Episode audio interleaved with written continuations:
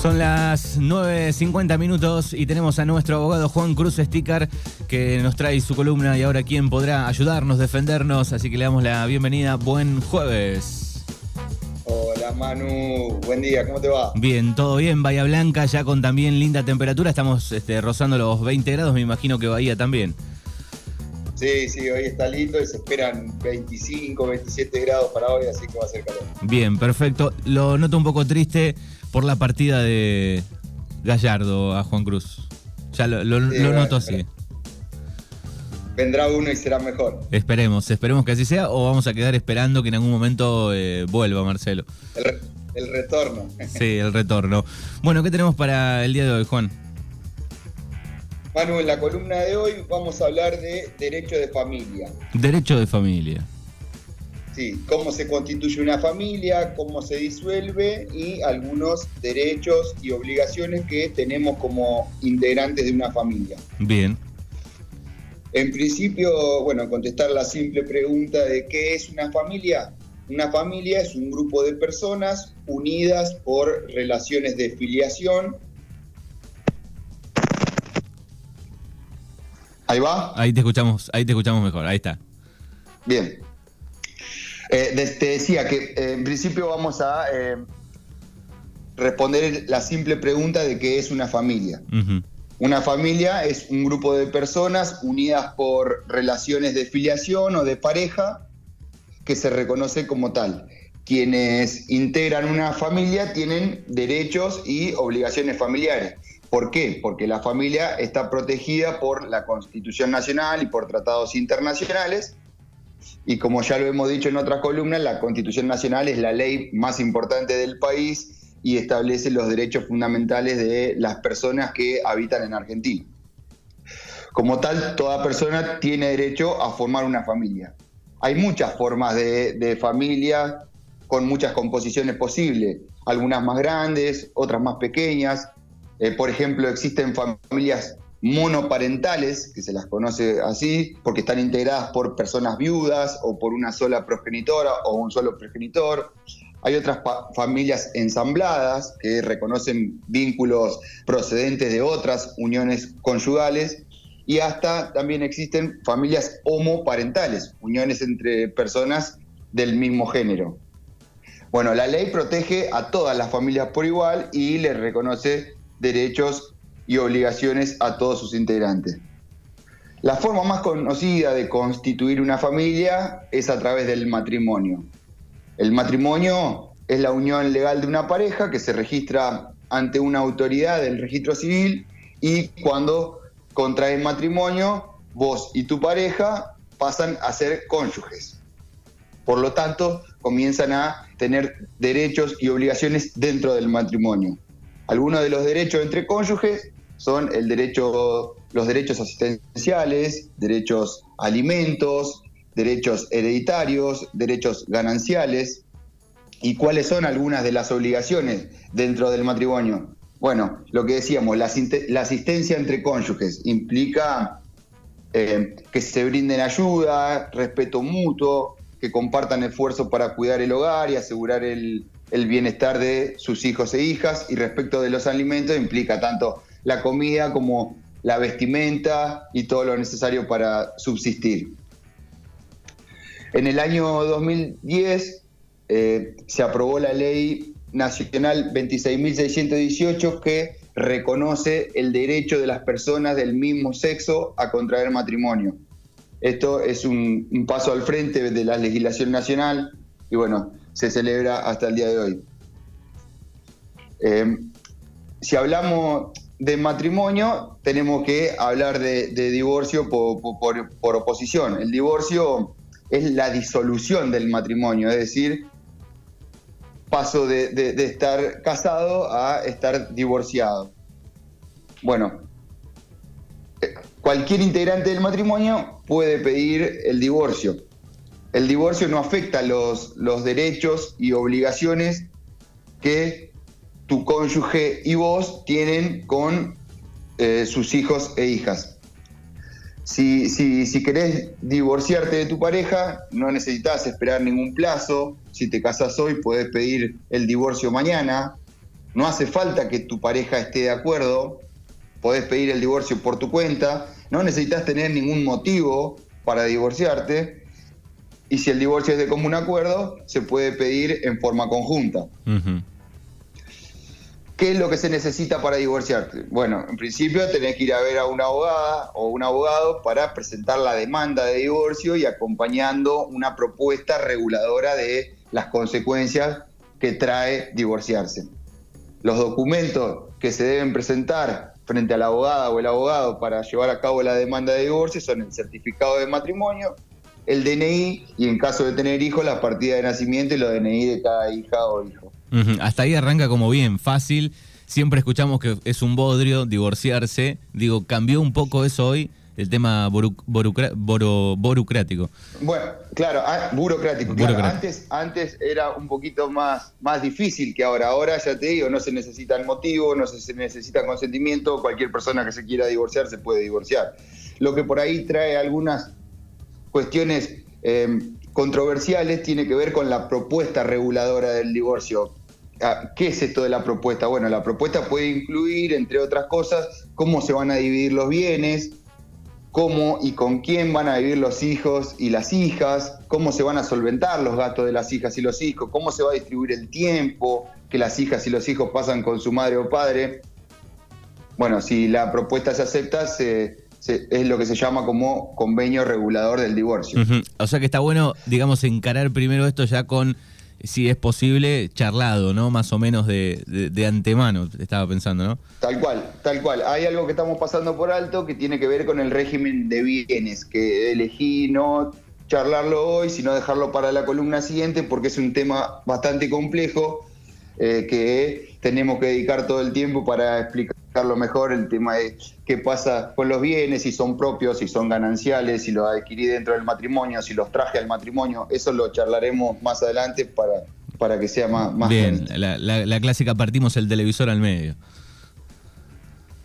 Tal cual. bueno, sí. Tal cual. Bueno, es lo, es lo que te decía... Eh, Después, ¿qué pasa después del divorcio? ¿Cómo se dividen esos bienes? Bueno, la división de bienes depende del régimen que tu pareja y vos eligieron al momento de contraer matrimonio. Existe el, régimen de comunidad de bienes, donde los bienes adquiridos durante el matrimonio se denominan gananciales y se dividen en partes iguales. Pero bueno, ya te digo, lo hablaremos más, más adelante. una cuestión importante tiene que ver con esto de la compensación económica. Eh, que es una suma de dinero o equivalente que le corresponde al o la cónyuge que sufre un desequilibrio económico como consecuencia del divorcio. En caso de que al momento de contraer matrimonio haya elegido el régimen de separación de bienes, no importa, también puedes pedir eh, una compensación económica si quedaste en una posición eh, desventajosa como consecuencia del divorcio. Si esto eh, cómo funciona. Si ah, mientras estuviste casado tenías una posición económica y producto del divorcio eh, perdés poder adquisitivo o, empezás a tener problemas, bueno, podés pedir una compensación económica a tu pareja por divorciarte. Bien. Bueno, ¿cómo se puede ejecutar una compensación económica?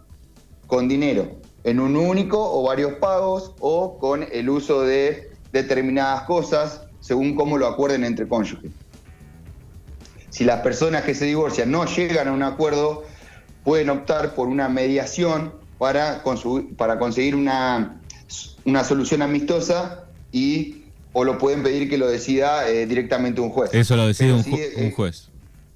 Lo decide un juez, pero existe una, etapa previa que es eh, conciliatoria o de mediación para no, no llegar a, la decisión de un juez. En promedio, más o menos, eh, pensaba, digo, eh, no sé si sabes el dato, capaz que no, lo sabes, digo, pero en promedio que está mitad y mitad, digo, al momento del divorcio, gente que ya tiene más o menos todo arreglado al momento de divorciarse y otra mitad que, bueno, termina el juez decidiendo. Eh, sí, no, en, lo, que a mi experiencia respecta, yo creo que mm, no se llega tanto a la sentencia de un juez, se llega a una mediación, una conciliación, porque ahorras en, tiempo y en dinero. Bien. Ahora bien, ¿cuál es el plazo para pedir esta compensación económica? Bueno, si quedaste en una posición de ventajosa tras el divorcio, tenés seis meses de que se notifica la sentencia de divorcio para solicitar una compensación económica. Si desde la sentencia de divorcio pasan más de seis meses y no solicitaste la compensación económica, ya no lo puedes hacer. Bien, buen dato. Ahora, ahora saliendo del divorcio, eh, vamos a hablar de un instituto muy importante dentro del derecho de familia que tiene que ver y se denomina la responsabilidad parental. La responsabilidad parental son los derechos y obligaciones que como mamá o papá tenés sobre tus hijas e hijos cuando son menores de edad. Esto antes de la reforma del código es lo que se denominaba patria potestad. Muchos la conocen como patria potestad, hoy el término es responsabilidad parental. ¿Cuándo existe responsabilidad parental?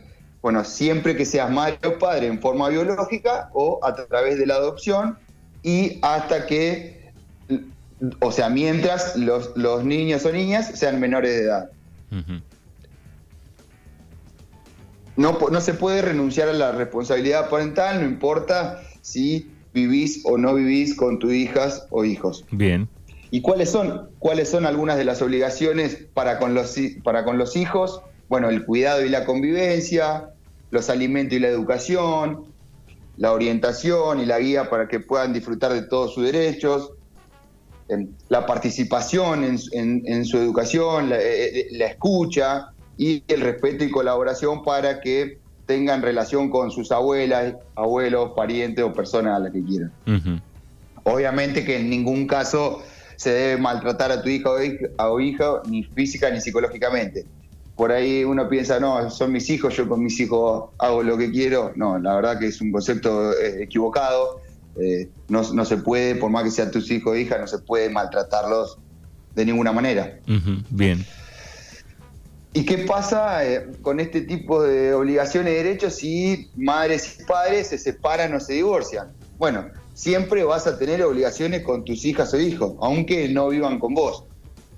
Obviamente que es importante que las hijas y los hijos puedan disfrutar tanto de la madre como del padre, o de ambas madres, o de ambos padres, en el, eh, en el caso de las familias homoparentales, que no sé si estás al tanto, pero eh, creo que en Gran Hermano entró una chica que no sé si adoptó una nena con otra chica, después se separaron, no sé si estaba al tanto, pero bueno, eh, hoy eh, pueden, pueden existen este tipo de familias homoparentales. Bien.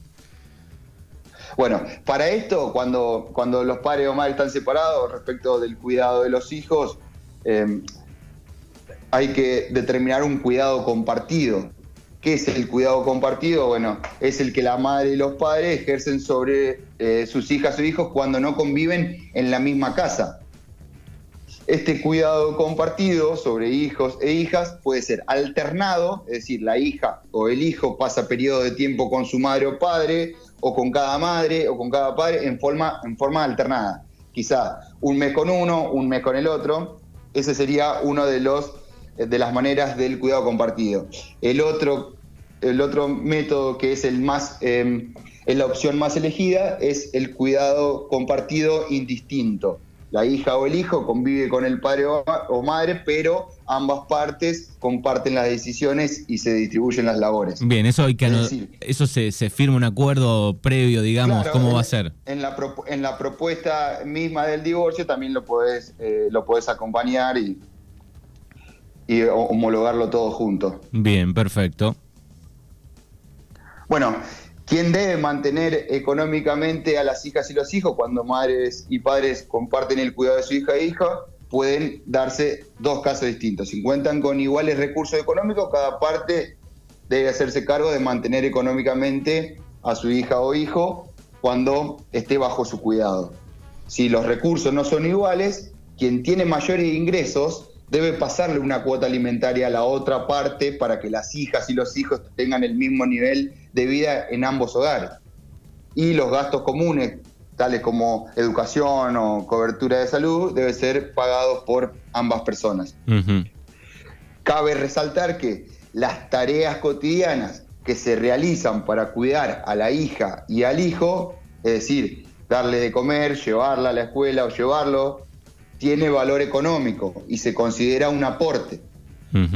Así que generalmente las madres son las que más gastan, además de, lo que tiene que pasar el padre.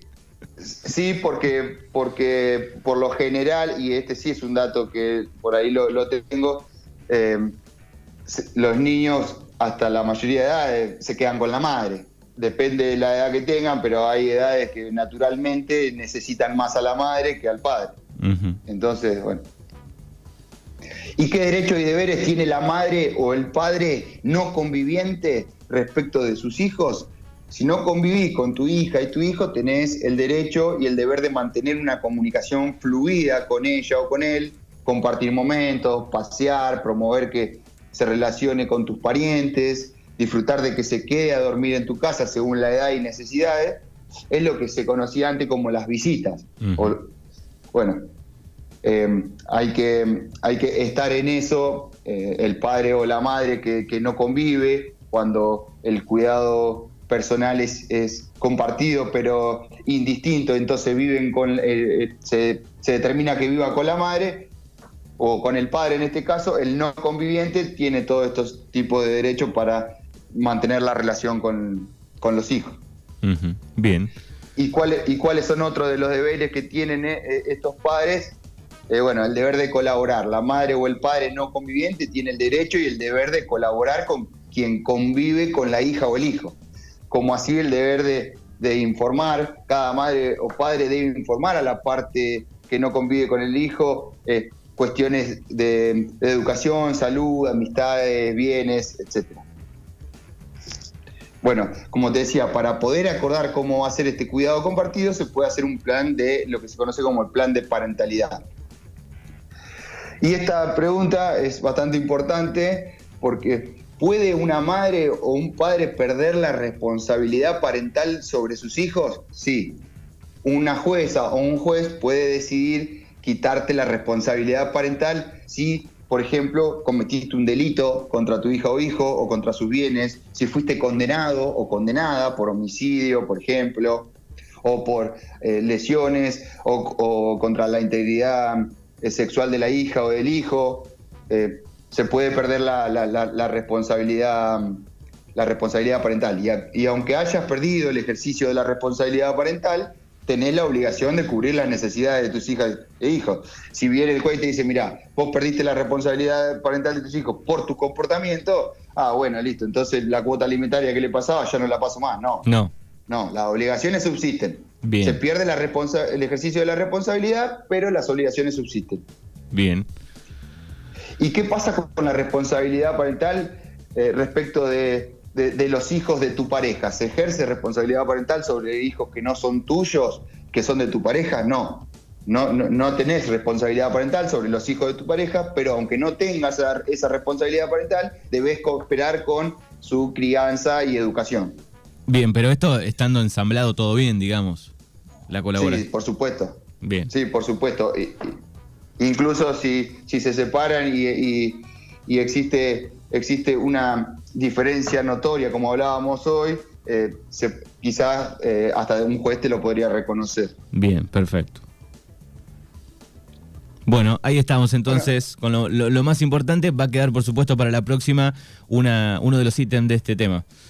Sí, vamos a seguir hablando de, derecho de familia porque hoy justo fue la primera columna que dedicamos a este, a este, a este derecho, que es muy importante. Y bueno, seguiremos hablando las próximas columnas de, Derecho de Familia. Bien, ¿dónde puede el oyente ubicarte, Juan Cruz? Eh, mi número de teléfono es 291-4603-566 o en el estudio Luigi87 de lunes a viernes de 8 a 15. Estamos todos, todas las semanas. Bien. Bahía Blanca. En Bahía Blanca, perfecto. Juan Cruz, sticker abogado aquí en Mañanas Urbanas. Gracias, buena semana y en 15 días nos volvemos a encontrar. Dale, Manu, gracias a vos por el espacio. Te mando un saludo.